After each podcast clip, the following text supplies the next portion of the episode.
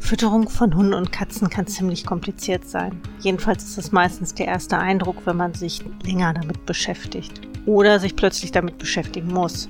In jedem Fall hat man häufig mehr Fragezeichen im Kopf, als man vorher hatte. Und das gilt besonders dann, wenn es um das Thema BAF geht, also Rohfütterung für Hunde und Katzen. Deswegen ist dieser Podcast für alle BAFer, aber auch alle, die damit beginnen möchten, roh zu füttern, sich vielleicht aber nicht so richtig trauen und auch für alle, die sich generell mit dem Thema Fütterung befassen. Herzlich willkommen zum BAFGUT Podcast. Ich bin Ute Waden und heute wird es gar nicht so sehr um ein bestimmtes BAF-Thema gehen, sondern eher um Erfahrungsbericht, nämlich in dem Fall um einen eigenen Pankreatitis bei Katzen, zumindest der Verdacht und vor allem auch um die Frage, was macht man eigentlich, wenn man keine genaue Diagnose hat und was macht man insbesondere als Tierheilpraktiker oder Ernährungsberater, wenn man keine genaue Diagnose hat, aber sich vielleicht auch überlegen muss, wie man weiter verfährt und ob man die Fütterung umstellen muss. Ja, wie gesagt, heute also mehr Erfahrungsbericht und zwar betreffend den eigenen Kater. Und da ging es eigentlich auch so ein bisschen um die Frage, was macht man, wenn mehrere Dinge zusammenkommen, die man gegebenenfalls dann auch in Sachen Fütterung berücksichtigen muss? Das ist ja auch ein Thema, was häufiger zu finden ist, wenn tatsächlich mehrere Grunderkrankungen zusammenkommen. Und manchmal ist es dann so, dass die Fütterung wirklich komplett gegensätzlich eigentlich wäre. Also, dass man in Bezug auf eine Erkrankung bestimmte Maßnahmen ergreifen müsste, die aber komplett gegensätzlich sind zu denen, die man in Bezug auf eine andere Krankheit, die eben parallel auftritt, ergreifen müsste. Und das ist relativ schwierig. In dem Fall war das jetzt nicht ganz so krass, sondern die Vorgeschichte war eigentlich, dass das Katertier sich draußen irgendwo eine Verletzung am Ohr zugezogen hat. Und zwar am Ohrrand, leider nahe der Ohrvene. Das ist im Grunde die Vene, die da so einmal rund ums Katzenohr läuft. Und in dem Fall hatte er sich das leicht eingerissen. Das ist äh, verheilt, da ist eine Kruste drauf gewesen, nur es heilte eben auch relativ langsam. Und er hat es dann geschafft, das zweimal wieder aufzuknibbeln, indem er sich einfach beim Putzen quasi mit der Pfote übers Ohr gerieben hat. Und es hat sicherlich auch angefangen zu jucken während des Heilungsprozesses. Das heißt, er ist da auch mit einer gewissen Vehemenz beigegangen. Das ist vor zwei Wochen, glaube ich, ähm, das zweite Mal an einem, natürlich, an einem Samstagabend passiert.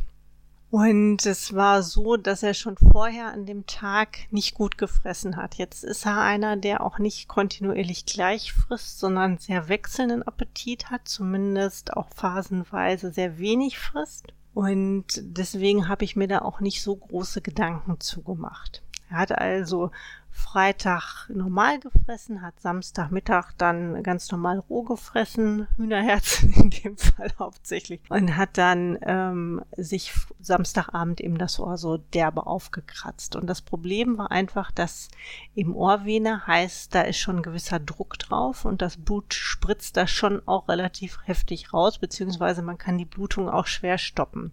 Das hat dann irgendwann aufgehört zu bluten, glücklicherweise, aber ich hatte am nächsten Tag so den Eindruck, dass irgendwas komplett nicht in Ordnung ist. Ich hätte gar nicht sagen können, was es ist, außer dass er nicht gefressen hat, aber insgesamt war es so eine gewisse Verhaltensauffälligkeit. Also er war weniger ansprechbar als sonst, weniger lebhaft als sonst, wobei ältere Katzen jetzt natürlich auch nicht vergleichbar sind mit jungen Katzen.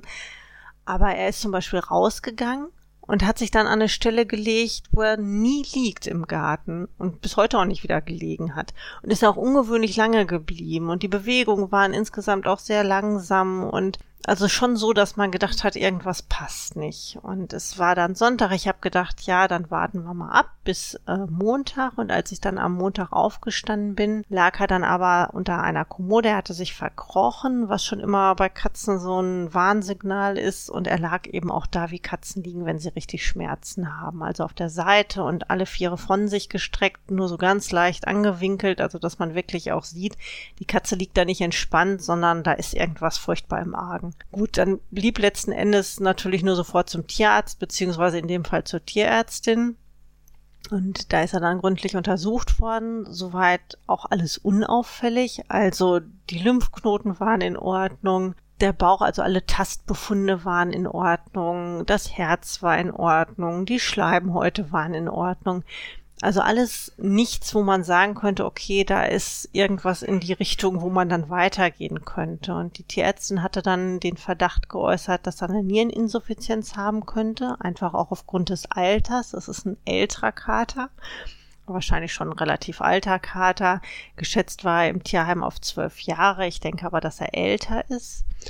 Und ähm, das wäre eben auch so ein typisches Alter für die Niereninsuffizienz, insbesondere, dass er ja ein Fundtier ist und da weiß man eben auch nicht zur Vorgeschichte. Er ist auch noch nicht lange bei mir. Aber ich habe in dem Moment gedacht, das kann doch nicht sein, dass du die Symptome einer Niereninsuffizienz übersiehst, weil ich da auch wirklich relativ drauf geeicht bin, auch auf dieses, diese Symptome, die sind einfach da. Vermehrtes Trinken, vermehrtes Pillern, also das kriegt man schon mit. Das ist nicht, dass das mal passiert, sondern das ist auffällig. Ich habe mich wirklich gefragt, ob das sein kann, dass ich das bei meiner eigenen Katze übersehe.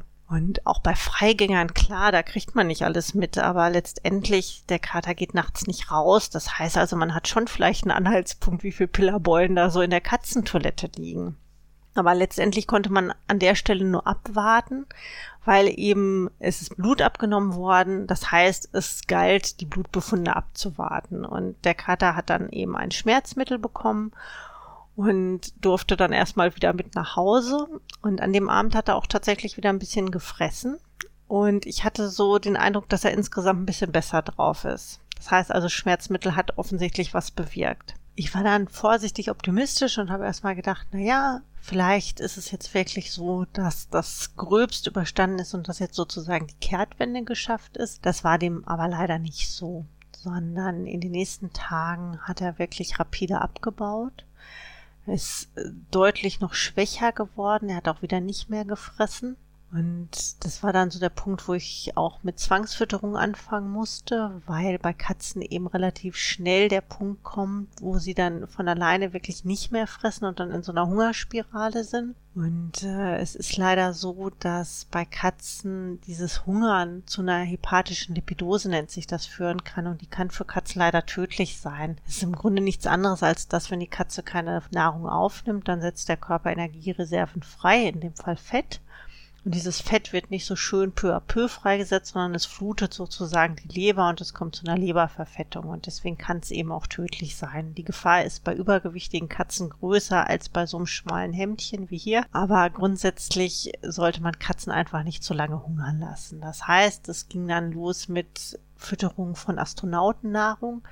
Ich habe es ihm erstmal so angeboten, das war aber völlig aussichtslos. Also zieht man das Ganze in so eine Einwegspritze. Man kann diese Astronautennahrung, das ist so eine Breige, das sind Nassfutterdosen, die es halt dann auch beim Tierarzt gibt. Das ist eine relativ breige Konsistenz. Wenn man das ausreichend lange dann mit einer Gabel sozusagen püriert, dann wird das ein bisschen dünnflüssiger. Man kann das dann zusätzlich noch mit Wasser anmanschen. Dann kann man es in eine Einwegspritze ziehen und eben so seitlich ins Mäulchen spritzen. Schnauze muss man natürlich vorne zuhalten, damit die Katze abschluckt. Und das ist immer eine blöde Sache, weil das für die Katze einfach purer Stress ist und für den Kater natürlich auch. Es war nur so, dass es wenig andere Möglichkeiten gibt. Ja, er hat eben von allein nicht gefressen. Er hatte schon zu lange nicht gefressen und nicht regelmäßig gefressen. Und er hat sich auch nicht gewehrt. Also er hat das wirklich super gut mitgemacht, weil er einfach auch zu platt war, muss man jetzt ganz ehrlich sagen. Aber er hat im Grunde wirklich dann auch immer so seine zwei, drei Milliliter aufgenommen. Mehr ging aber nicht. Und das heißt, man musste immer sehen, dass man sehr regelmäßig füttert, weil er einfach eine bestimmte Menge am Tag eigentlich aufnehmen sollte. Davon war ich immer noch sehr weit entfernt. Aber es wäre zumindest so, dass man dann so eine regelmäßige Fütterung hat und das ist dann immer gut. Heißt aber auch, es ist so ein zwei, drei Stunden Rhythmus. Das heißt, man steht natürlich auch nachts auf, um die Katze dann zu füttern. Und ja, das schlaucht schon auch alles ein bisschen die Katze und einem selbst auch. Ja. In der Zeit hieß es immer noch auf die Blutwerte warten. Die kamen dann irgendwann gegen Ende der Woche und es war dann so, dass ausgerechnet die Nierenwerte nicht mitgeliefert worden sind, weil das Labor hatte irgendwie angeblich nicht mehr genug Blut. Das kann schon mal sein, dass bei Katzen wirklich nicht genug Blut rauskommt, dass man nicht genug Blut abnehmen kann, weil zum Beispiel die Katze sich wehrt oder unruhig ist oder sonst irgendwas das kann passieren. In dem Fall mm, war das eigentlich nicht so, aber die Lage war, wie sie war. So, also Katze wieder zum Tierarzt, um nochmal Blut abzunehmen, damit man jetzt die Nierenwerte hatte, weil alle anderen Blutwerte waren total in Ordnung. Also da war nichts, was irgendwie auf eine Erkrankung hätte hinweisen können. Gut. Die Nierenwerte waren dann, als ich sie endlich bekommen habe, auch in Ordnung es war wirklich alles relativ unauffällig. Und der eine Leberwert war ein bisschen hoch, aber das kann eben auch aufgrund dieser eher unzureichenden Fütterungssituation gewesen sein. Ansonsten für das Alter ein echt super Blutbild, muss man ganz ehrlich sagen. Ja, dann war man aber letztendlich genauso schlau wie vorher, nämlich mit einer Katze, die sehr wenig gefressen hat, also zu dem Zeitpunkt noch gar nicht wieder selber gefressen hat. Und es war dann so, dass die Tierärztin gesagt hat, na ja, also wir können jetzt noch in Richtung Pankreatitis im Grunde weiter ähm, forschen und das haben wir dann auch gemacht. Also im Grunde ist dann noch ein Laborwert zusätzlich angefordert worden, der bei einer Pankreatitis wichtig ist. Ja, der war aber auch unauffällig dann äh, war es wirklich so, dass es letztendlich gar keine Diagnose gab. Und ich musste mir überlegen, was mache ich denn jetzt mit der Fütterung? Ich habe dann angefangen, alles anzubieten, was irgendwie für die Katze interessant sein könnte. Und er hat dann wirklich, ich glaube, Freitag war es, wo er dann selber so ein bisschen Thunfisch gegessen hat. Und also ich saß wirklich vor diesem, ich konnte es kaum glauben, dass er von sich aus dann wirklich irgendwas aufgenommen hat.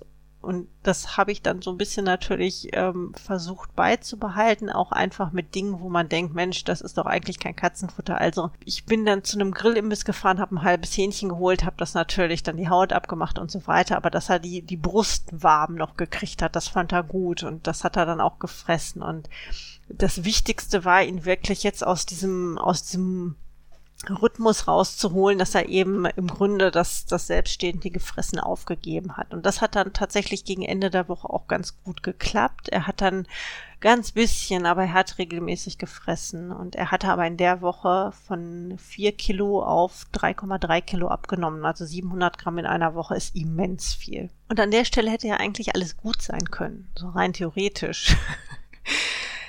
aber das Kratertier hat es dann geschafft, in der Woche drauf die Wunde, die er da am Ohr hatte, wo ja mittlerweile eine schöne Kruste drauf war, wieder aufzumachen. Und zwar hat er sich offensichtlich geputzt oder er hat gejuckt, weil eben vielleicht die Krustenbildung gejuckt hat. In jedem Fall kam ich nach Hause und sowas passiert natürlich, wenn man nicht da ist. Glücklicherweise kam ich wohl recht zeitnah nach Hause, nachdem er da ähm, zugange war.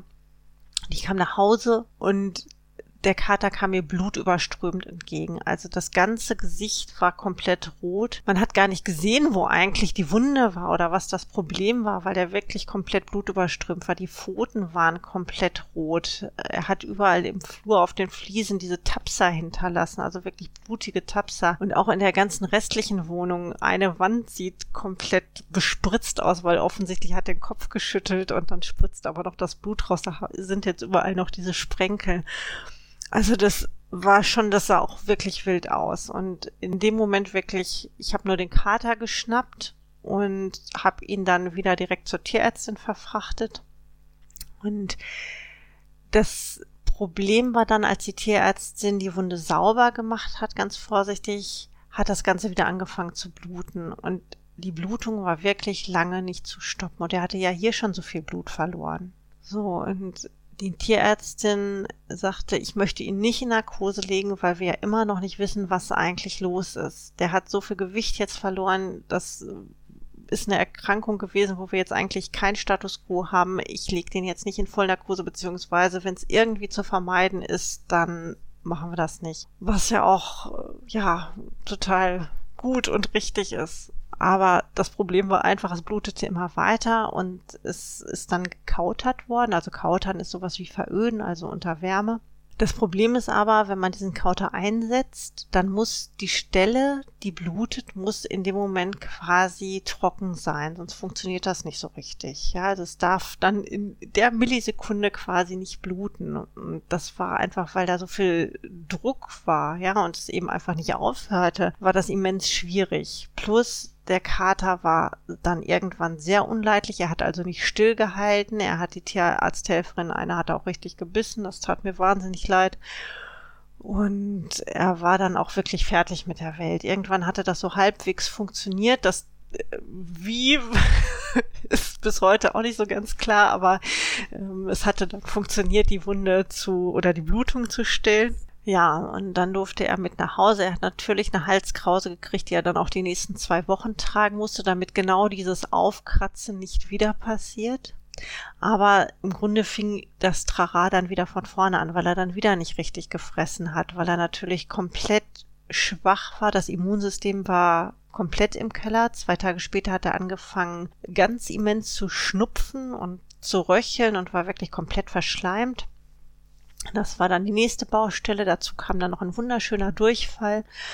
Und das ist natürlich alles, was dann zusätzlich auch schwächt und wo er dann durch den Schnupfen hat er wieder nicht gefressen, weil er einfach nichts gerochen hat. Und ich habe dann auch absolut minderwertiges, muss man ganz ehrlich sagen, minderwertiges Futter gekauft, weil ich darauf spekuliert habe, dass da so dermaßen Aromastoffe drin sind, dass er irgendwas riecht. Ich habe gekocht, also dass er äh, richtig auch Hühnerbrust, ähm, das hat so halbwegs dann auch wieder funktioniert. Und er hat immer noch ein bisschen gefressen, aber meine Sorge war einfach, der stellt jetzt wieder das Fressen ein. Ich wollte, ich wollte diese erneute Zwangsfütterung oder Futterpause, wollte ich einfach auf Teufel komm raus vermeiden.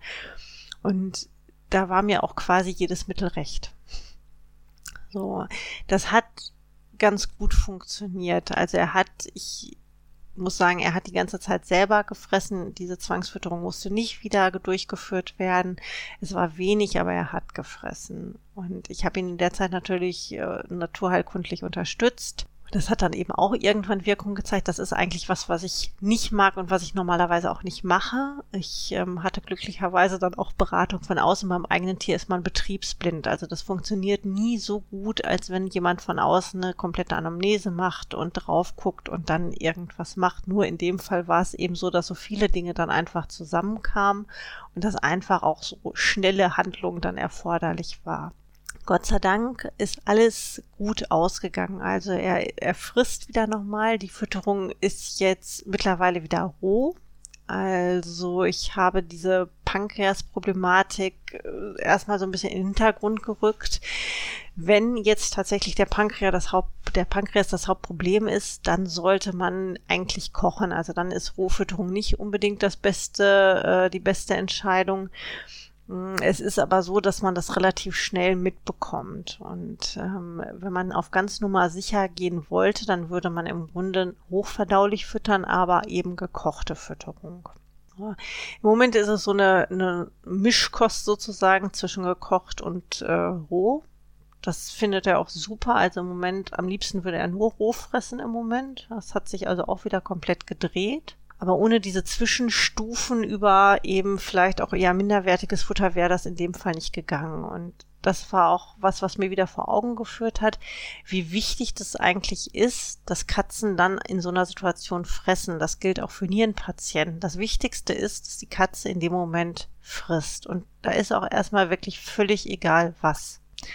Das hat man häufig bei den Katzen, wo die Niereninsuffizienz schon sehr weit fortgeschritten ist, dass dann wirklich auch aufgrund der Übelkeit und allem anderen verweigert wird. Und da ist so wahnsinnig wichtig, dass unabhängig von der Qualität Nahrung aufgenommen wird. Alles Negative hat ja auch irgendwie so seine positiven Seiten. Und für mich war es jetzt zum Beispiel so, dass ich mich aufgrund dieser Erkrankung wieder mehr mit Therapieformen beschäftigt habe, die ich so zeitweise ein bisschen aus dem Augenwinkel verloren habe, wo ich eben nicht kontinuierlich mitgearbeitet habe, aber zum Teil auch noch gar keine Berührungspunkte hatte. Das heißt also eine neue Sicht auf die Dinge einfach bekommen habe. Das ist, finde ich, etwas sehr, sehr Hilfreiches, auch wenn ich mir gewünscht hätte, dass der Anlass ein anderer ist, ein erfreulicher ist. Aber nun, es war jetzt so, wie es war. Das andere, was ich mitgenommen habe, ist, und was mich ja sonst auch immer wieder erstaunt, aber beim eigenen Tier ist es umso prägnanter, wie gut im Grunde Naturheilkunde in Verbindung mit Fütterung funktionieren kann. Vor allem, wenn man eben nicht zu viel auf einmal macht, sondern ähm, sich im Grunde auf ein Ziel konzentriert und darauf hinarbeitet. Das war für mich dann auch nochmal so was, wo ich, wo ich wieder, das ist ja nicht das erste Mal, aber wo ich wieder gedacht habe, wow, das ist einfach eine ganz, eine ganz tolle Erfahrung. Das stärkt einem auch.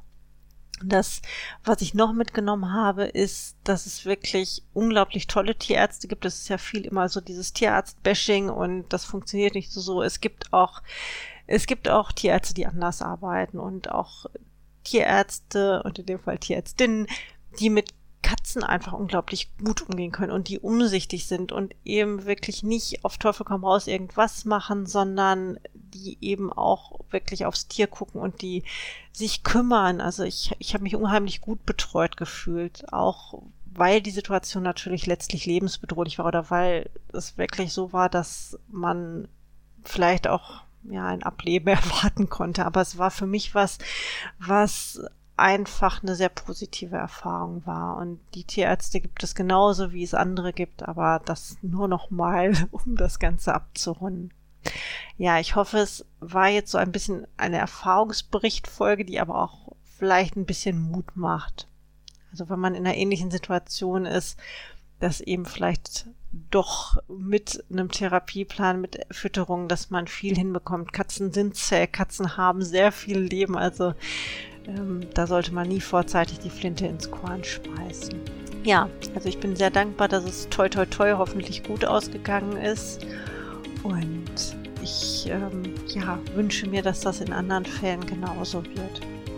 Ja, also, wir hören uns bei der nächsten Podcast-Folge wieder. Und bis dahin habt eine gute Zeit. Tschüss.